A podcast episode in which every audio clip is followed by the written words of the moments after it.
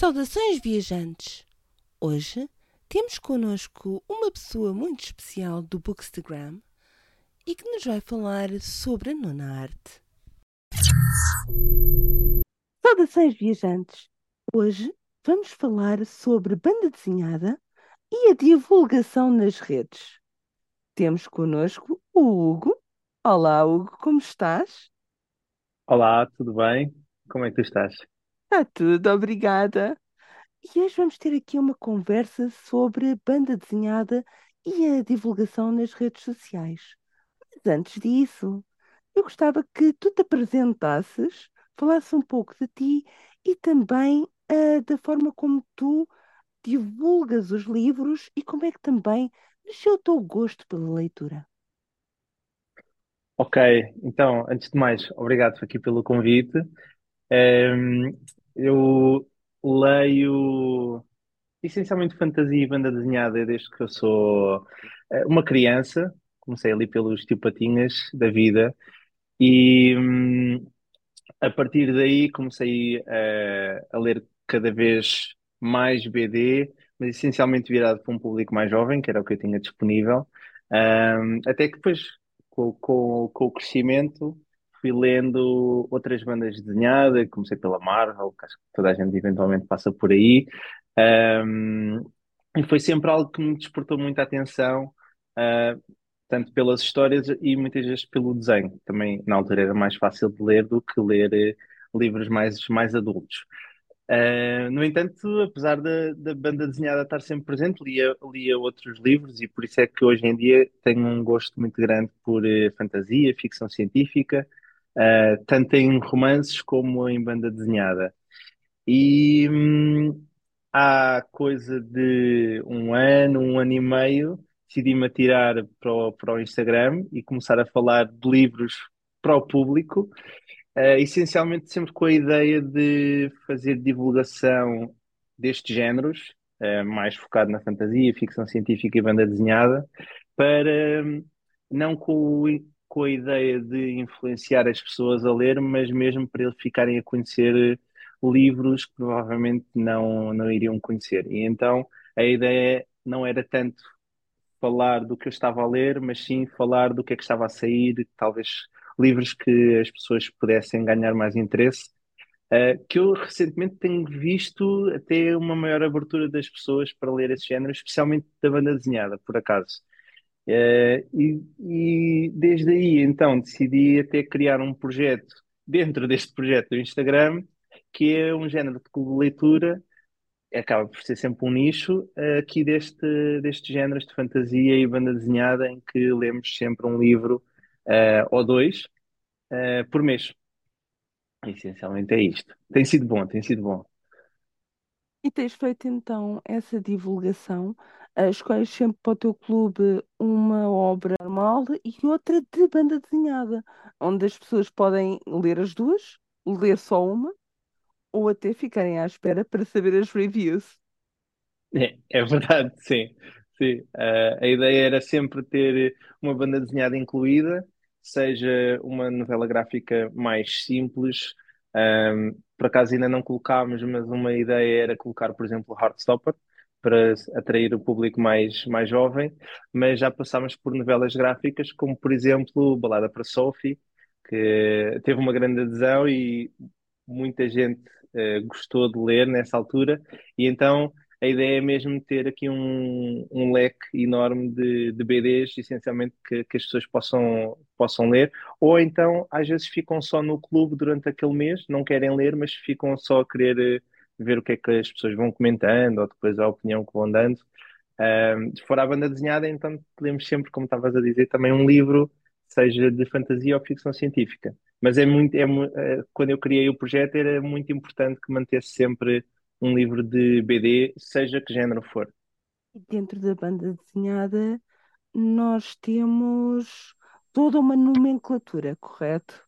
Há É assim verdade. termos muito específicos. Ahm, nós vamos agora abordar assim alguns desses, eh, desses temas. Ok, Ahm, eh, vou tentar. começar, eh, por exemplo, com a arte sequencial. Ah, vamos começar logo assim com um nome grande, que é o Will Eisner, não é? Certo? que existe até um prémio com o nome dele. É Ahm, verdade. então, a arte sequencial é um termo cunhado pelo Will Eisner na sua obra Comics and Sequential Art e refere-se à utilização de imagens de modo sequencial, de forma a poderem contar uma história ou a transmitir uma ideia. E a banda desenhada insere-se exatamente nisso. É verdade, é verdade. Eh, eu até mesmo quando, já em adulto, eu não conhecia este termo. Foram termos também que fui descobrindo e conhecendo eh, recentemente. E por acaso aqui na, na arte sequencial, que, que temos aqui o, Will Eisner, que é o grande potenciador uh, deste, desta banda desenhada, não é? desta forma de comunicar. Um, e recentemente descobri que cá em Portugal tínhamos o próprio Bordal Pinheiro. Quando visitei o museu dele, fiquei exatamente a conhecer não sei se ele foi o pioneiro cá em Portugal, mas pelo menos um dos grandes nomes, hum, exatamente a fazer arte sequencial, em que na altura era assim uma coisa wow. As pessoas olhavam para aquilo e estavam abismadas da maneira como se podia contar uma história assim através de imagens, hum, ou para transmitirem só uma ideia. Às vezes ele também só queria, às vezes até fazer só, por exemplo, uh, como é que uh, anúncios, uh, mas fazia de um modo sequencial com várias imagens, por exemplo. Acho que a partir daí depois foi, um, foi um, um crescimento exponencial para o que temos hoje em dia.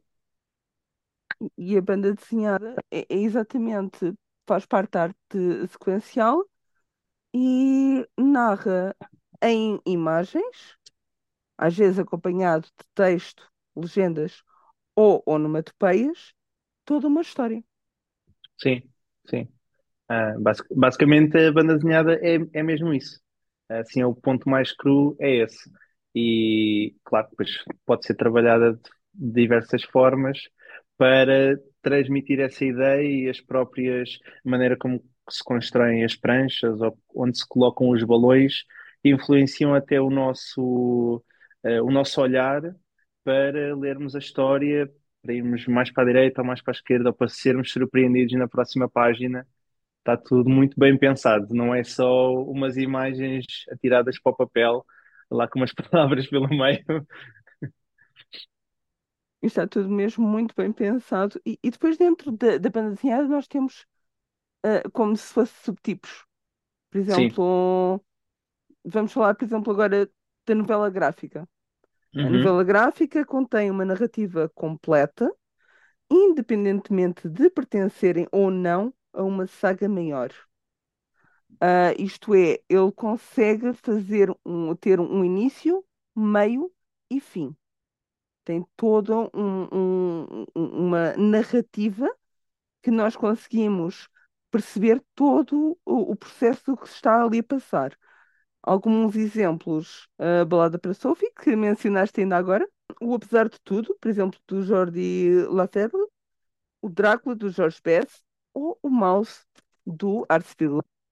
Sim, exatamente. Este- acho que até o termo novela gráfica é um termo assim mais recente, um, porque antigamente uh, chamavam os termos em inglês, eu não sei, mas essencialmente em português chamava-se banda desenhada para tudo, e agora, talvez mais recentemente, nos anos 90, 2000, não tenho a certeza, é que se criou este conceito de novela gráfica que dá a ideia de que, lá está, é uma, é uma novela, é um romance gráfico em que tens ali a história construída de início, meio e fim. Por vezes podes ter talvez volume um volume 2 mas não deixa de ser um, uh, uma, uma história completa que é contada desde o início até ao fim.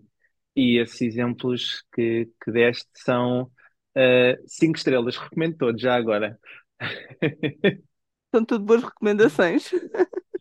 Tudo, ótimas recomendações. Inclusive, eu, apesar de tudo, reli-o recentemente e hum, Este, por acaso, agora pegando um pouco no que estávamos a falar há pouco, calha muito bem na maneira como a história é contada, porque eh, já não sei quantos capítulos é que são, a história está dividida em capítulos, Vamos, por exemplo, pensar em 30 capítulos e a história é contada do fim para o início. Começa no capítulo 30, 29, 28, por aí fora. E, ou seja, o próprio uso dos capítulos e de como a história está a ser contada influencia a nossa, hum, a nossa leitura visual da história.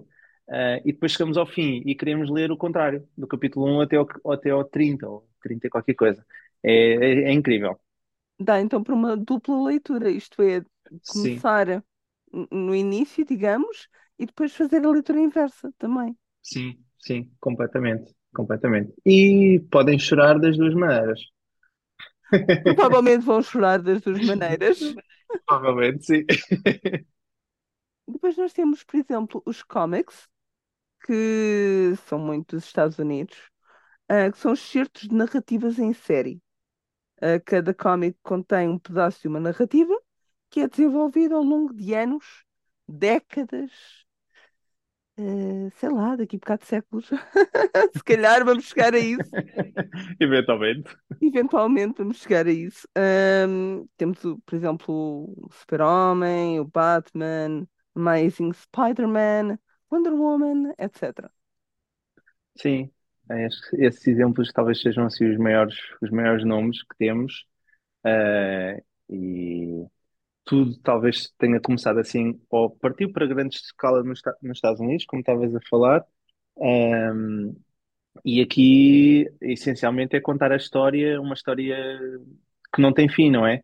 E por isso é que também é muito usada no termo dos, dos super-heróis, porque eles vão sempre partir em novas aventuras, vai sempre acontecer qualquer coisa. E então este tipo de histórias não se enquadra no exemplo de novela gráfica, por exemplo. É melhor nos cómics em que temos, às vezes, às vezes não, criam até eh, uma série, por exemplo, do Super-Homem, criam uma série com um nome específico e vai ter eh, 10 cómics. E aí vão contar a história daquela série específica que se enquadra no grande esquema da história do, do, do Super-Homem. Um, e, e é, é essencialmente as histórias dos, dos super-heróis contam-se através dos cómics, porque enquadra-se melhor na narrativa. E temos também outras, existem também outras histórias que não são só de super-heróis, que são considerados cómics. Um, por exemplo, o, o Sandman, quando ele começou a ser lançado, era cómics. Eles, até porque, no- lá está, no início nos Estados Unidos eles não consideravam, não havia cómics e, e, e novela gráfica, não havia graphic novel. Era tudo, tudo que saía de banda desenhada era cómics e então eles lançavam o número um, número dois, número três, eventualmente depois compilavam tudo e transformavam num grande livro, e aí recentemente já pode ser considerada novela gráfica. Então andamos aqui às vezes em areias movediças a tentar classificar eh, onde é que as coisas se enquadram, mas acaba por ser um bocadinho o ponto em que temos que ver é como é que aquilo foi lançado ou como é que os livros foram lançados. E aqui os cómics. Então tem, existem muitos, muitos, muitos, muitos. E, e o Neil Gaiman considera mesmo o Sandman como comics. Ahm, Exato. e, e- e lá está, era aquilo que estavas a dizer, havia os fascículos que Uhum, saindo e exatamente. depois havia os ómnibus, que era a compilação de vários ah, para que nós consigamos ler eh, três, quatro de uma só vez, num só livro. Ah, Exatamente. eu estava a ver a tua hum, estante, ah, que nos ouvem não vão conseguir vê-la, mas hum, eu também tenho essa edição do Sandman. ah, da- hum, e está muito É linda. está linda. Ah, só de ver, tipo, numa estante, nota-se logo, consegue dissociar-se tudo o resto. Sim, esta lambada atrai logo o olhar, sem dúvida. Ah, já agora, sobre comics, ah, também de mencionar que existe uma temporada ah, das meninas do Geekices do Demo, que é exatamente sobre comics. Por isso, eu vou deixar também aqui na descrição o link para que vocês possam ouvir ah, a temporada delas. Vamos agora passar para a novela ilustrada, que é quando um texto, ao longo do texto, um texto corrido, existem apontamentos de ilustrações que ajudam o leitor a melhor visualizar o que está nesse texto. Não é arte sequencial como na BD.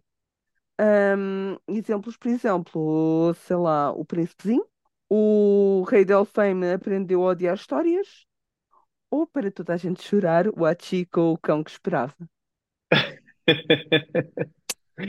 Acabaste com um exemplo excelente.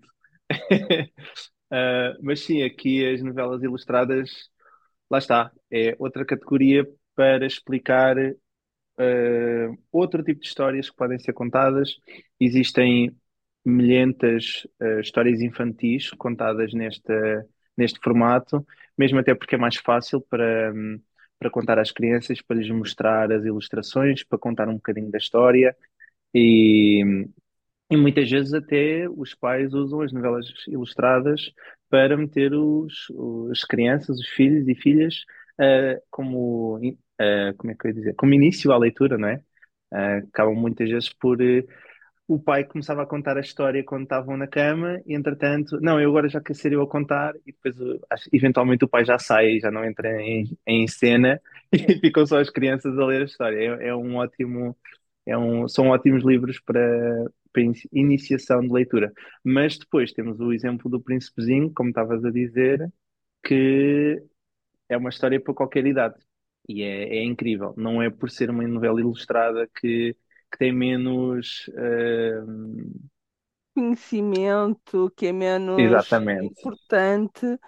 É uma, exatamente, é realmente um livro que eu também acho que devia de ser lido em várias alturas de vida, porque vamos sempre aprender uma coisa diferente. exatamente. Não podia dizer melhor. É um livro que nos dá sempre algo mais.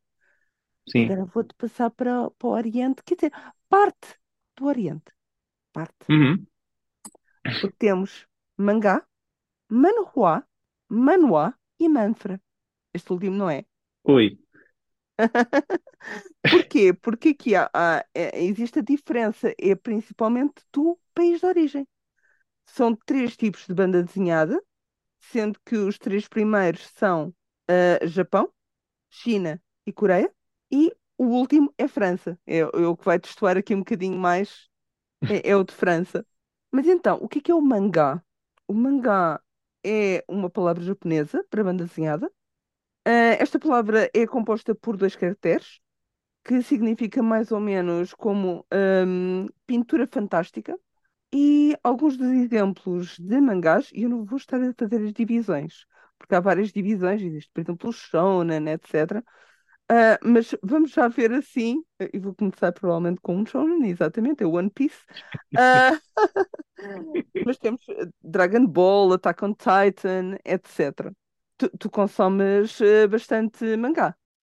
muito, muito. Ehm, por acaso, o meu primeiro mangá, ao contrário talvez de muita, muitos portugueses, foi um mangá português editado cá, foi o Death Note, foi o primeiro que eu li e adorei, adorei de, demais. Um, e a partir daí tentei consumir mais. Na altura existi- existiam poucas edições em português, eh, consumia o que podia, mas agora existe uma explosão enorme no nosso mercado, o que tem sido ótimo. Muitas editoras também têm visto eh, que o mangá realmente é um, é todo um novo mercado que eles podem explorar e trazem-nos obras excelentes. E, hum, e também não conhecia nenhum destes conceitos na altura. Isto, para mim, é tudo, são coisas recentes, mas acho que hoje em dia ainda chamamos mangá a tudo, porque apesar de ser o termo japonês, acabou por ser o termo mainstream. E então é como se fosse o termo eh, guarda-chuva, em que depois en- engloba tudo. E depois, se quisermos ser mais específicos, aí temos que ir também descobrir, lá está, qual é que é o país de origem, quem é que foi o, o autor, e aí conseguimos saber um bocadinho mais. Mas ehm, na altura, quando eu era mais no... quando eu era mais novo, agora vou, vou fazer aqui um side note, eh, eu até consumia algo que eu nem fazia a mínima ideia que estava relacionado com, com mangá, eh, do Oriente, que era, por exemplo, o Dragon Ball. Quando eu vi na televisão, e Sailor Moon e por aí afora, eu pensava que era só uns desenhos animados normais. Ahm, portanto, acho que aqui talvez estes desenhos animados que muita gente viu quando eram jovens, quando eram crianças, ahm, no meu caso, despertou-me aqui muito interesse depois, mais tarde, para ler mais banda desenhada e mangá e por aí. Portanto, foi um ótimo ponto de entrada. A, a mim também me aconteceu o mesmo. Ah, eu comecei por consumir anime. ah, nomeadamente Neon Evangelion, uh, Rurouni Kenshin, Dragon Ball, ah, depois mais tarde Cowboy Bebop, Trigun, e então, e, e, óbvio, Sailor Moon, tipo, ah, nós víamos tudo isso, ah, nós tínhamos muito contacto com isso quando éramos mais, mais jovens, e depois eu tive contacto com o mangá em inglês, muito pela ah, e depois começou exatamente a surgir mangá traduzido para português, pela Devir, e exatamente foi o Death Note, foi o primeiro mangá que eles editaram. Aliás, vou só deixar aqui uma parte que eu vi recentemente um post exatamente sobre as, as edições da Devir, que eu não fazia a mínima ideia, já não lembro se foi um post ou se foi um vídeo, mas eles antes do Death Note até já tinham tentado lançar séries cá, mas já não me recordo dos nomes. eh, acho que até um deles foi o Astro Boy, não tenho a certeza. Uh, mas acabou, acabou por ser coisas muito leves, uh, um volume, dois volumes, e eventualmente aquilo parou, foi por água abaixo. Acho que não foi só a Devir na altura, acho que também foi a Asa. Não, não, não me julguem se isto for mentira. Ahm, mas tenho essa ideia do vídeo que vi e foi um trabalho de investigação grande de- por parte da pessoa que fez. E depois, quando houve o Death Note, em 2000 e poucos, ah, 2002 talvez, não sei, aí sim foi um boom. Acho que também por causa da série. Ah, a série, como era tão conhecida e muita gente depois queria, queria ler, e acho que então pegou e pegou muito bem. Acho que eles aí conseguiram crescer. E a partir daí foi sempre a crescer. Foi, hum, a, partir daí não, não parou, porque cada vez mais, e como disseste, há editoras a apostar em mangá. Ah, não só em mangá, nós já vamos falar sobre isso, Uhum, mas eh, há muitas editoras, e editoras que até não, não apostavam muito em banda desenhada, como a Presença está agora a lançar eh, o- A Menina do Outro Lado, é verdade. do Nagabe. Por isso está a haver mais e mais essa aposta. Fiquei muito ah, surpreendido com esse lançamento. por parte da Presença, que por Uhum, acaso também fizeram uma aposta num manuá, que é da, proveniente da Coreia. E que essa aposta foi o solo leveling. verdade, verdade.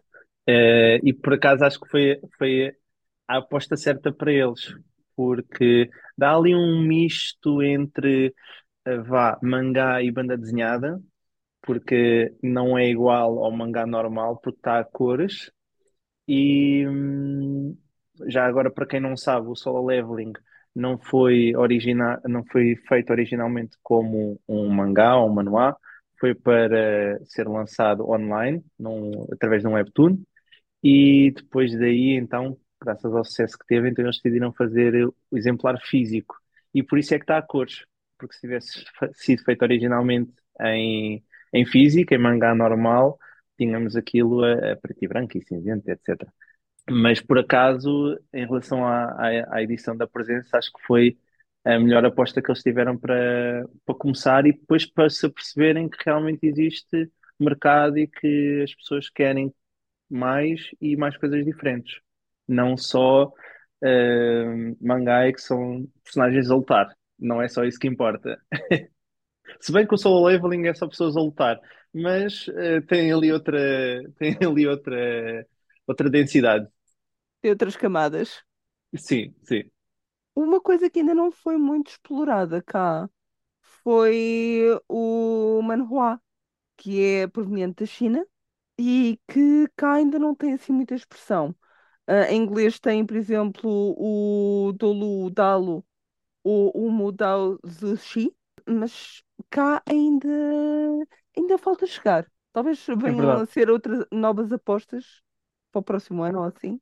Talvez, talvez como cada vez há mais editoras a apostarem, talvez tentem, hum, ou seja, de alguma forma têm que se diferenciar umas das outras, não é? E atrair mais pessoas e talvez consigam ir procurar a outros mercados, neste caso, por exemplo, o chinês, para nos trazer obras que de certeza também têm lá coisas muito boas.